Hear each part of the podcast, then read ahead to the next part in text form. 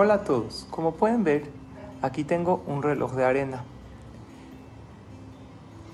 Esta arena, la que está aquí abajo, representa el pasado.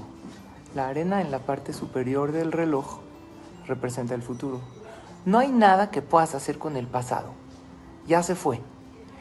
Y no puedes hacer nada para que el futuro llegue antes. El futuro va a llegar cuando tenga que llegar. Muchos pasan su tiempo aquí en el pasado deseando haber hecho esto o no haber hecho aquello, pero no ganas nada con eso porque ya pasó. Pero aquí está la verdad. La verdad es de que no sabes cuánta arena hay en la parte superior. Tú vives así. Tú puedes pensar que tienes mucho si quieres y pues ojalá y así sea.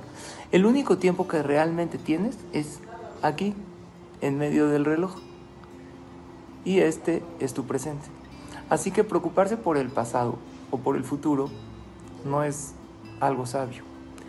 Si haces lo que crees que es mejor en tus ojos en los ojos de Hashem ahora mismo, entonces vas a tener una vida mucho mejor. ¿Qué te parece esta reflexión? Saludos, nos vemos la próxima.